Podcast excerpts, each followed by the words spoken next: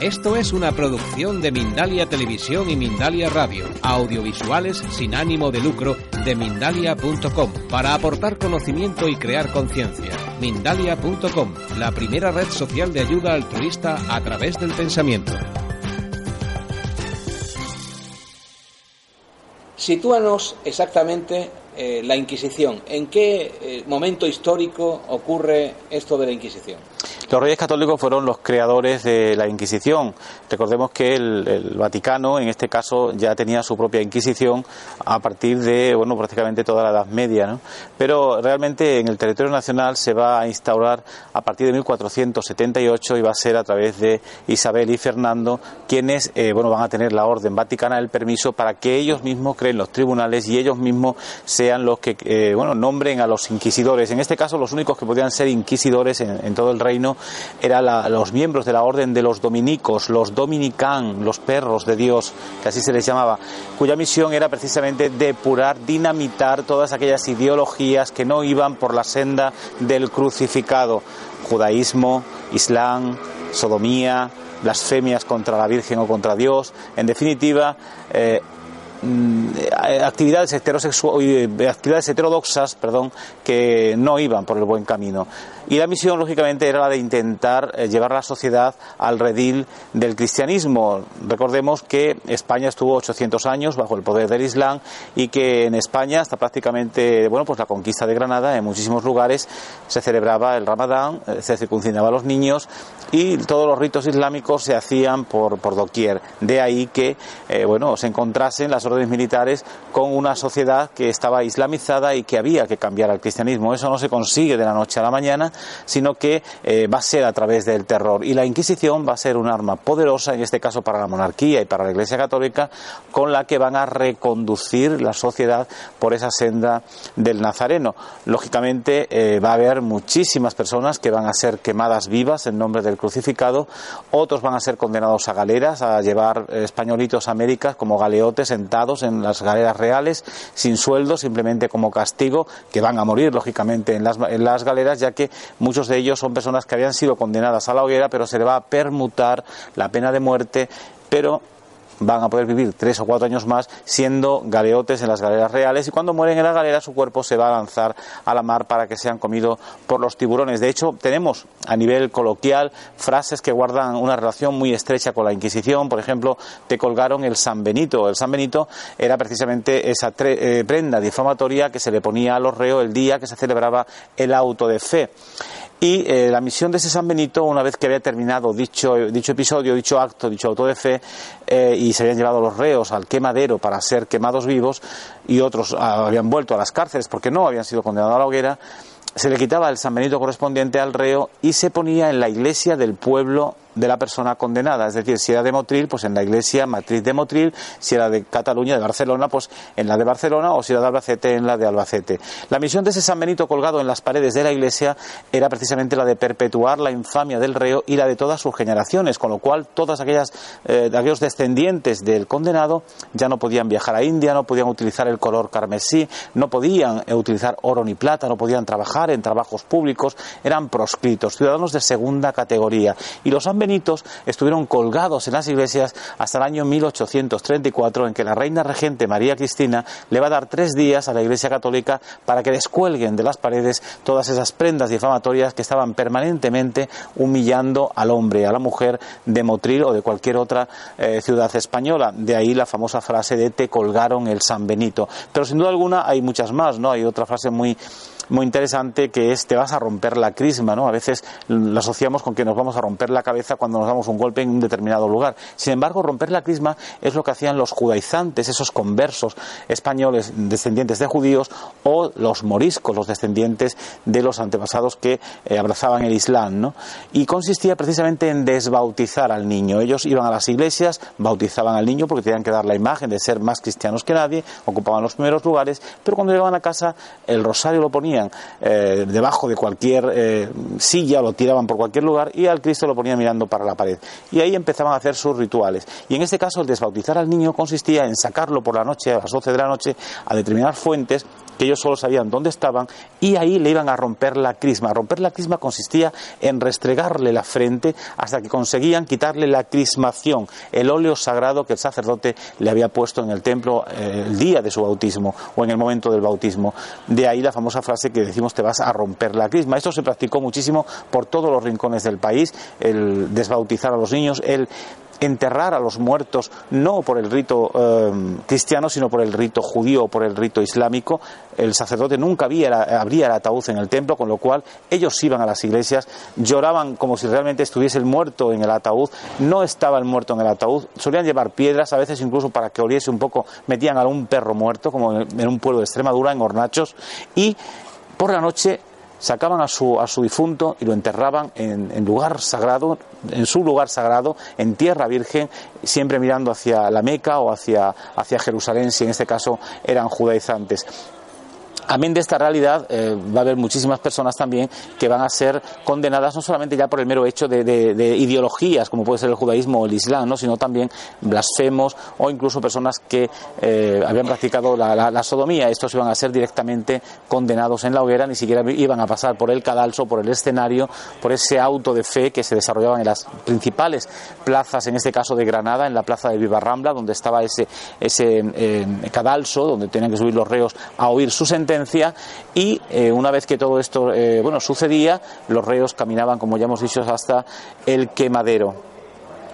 Realmente un periodo apasionante, también un periodo muy oscuro de la historia española. Totalmente, es esa otra verdad que nunca se nos ha podido contar ni en las universidades ni en los libros de enseñanza, porque es la página negra de la Iglesia Católica, ¿no? Por lo tanto, pero hoy se puede investigar, estamos en democracia, los documentos están ahí en el Archivo Histórico Nacional, cualquier investigador que quiera se puede acercar, ahí están todos los tribunales de la Inquisición del Reino y como tal, bueno, yo me he acercado a ver de las fuentes de ellos y hoy estamos aquí en Motril para dar una conferencia sobre la Inquisición y dar a conocer los herejes de Motril, ¿no? Más de 50 personas que fueron condenadas por de forma diferente. Ellos no habían asesinado a nadie, no habían robado a nadie, simplemente tenían una ideología que le venía de sus ancestros y era muy difícil de, de erradicar porque habían sido generaciones y generaciones muriendo por Alá o muriendo por, por Moisés. Pero ahí estaba eh, la Inquisición precisamente para dinamitar todo eso y llevar a la sociedad por el único camino que podía ir, que era el camino de la cruz. ¿no?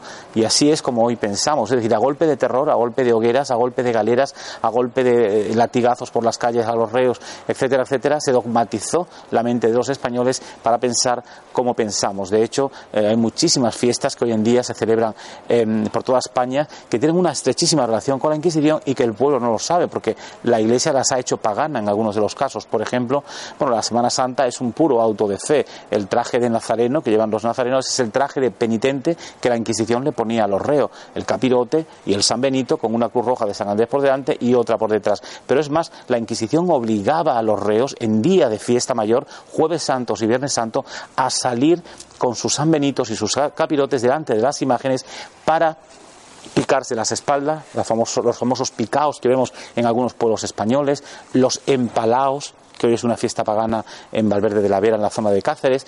Todo esto se hacía porque la Inquisición tenía que demostrar a la ciudadanía, en días fuertes donde masivamente la sociedad estaba en la calle, que ellos estaban haciendo bien su trabajo dentro de su feudo con la conversión de ese hereje y que ellos también estaban por la labor de convertirse y lo tenían que demostrar públicamente y la mejor forma era eh, llevando a cabo ese tipo de acto, pues ir con una cruz cargada, como vemos en muchas Semanas Santas, o como hemos dicho ya, picándose las espaldas e incluso empalando eh, como vemos estos hombres emaromados en diferentes pueblos del, país. Sin embargo, fíjate, hay un, hay un cuadro de Goya que si lo conocéis, eh, veréis que hay una imagen de una virgen, eh, hay picaos y hay empalaos.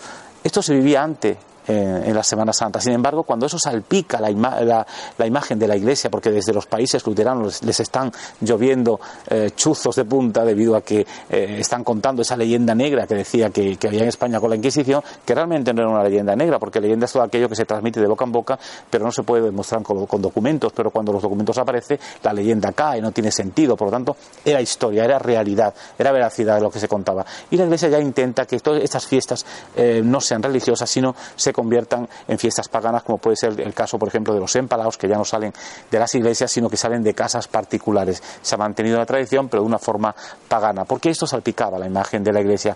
Y así, con ese tipo de movimiento, con ese tipo de, actuaciones, pues se fue eh, creando la mentalidad que hoy tenemos el pueblo español y el ser cristianos como somos, pero claro, venidos de esa otra coyuntura donde el terror fue eh, la única bandera que campeaba por todas las iglesias del país y por todos eh, los lugares donde la monarquía tenía una determinada casa. ¿no? Mucha gente murió, pagaron justos pecadores también. Quiero decir que solamente por el hecho de pensar diferente ya eras juzgado e incluso eh, quemado en la hoguera.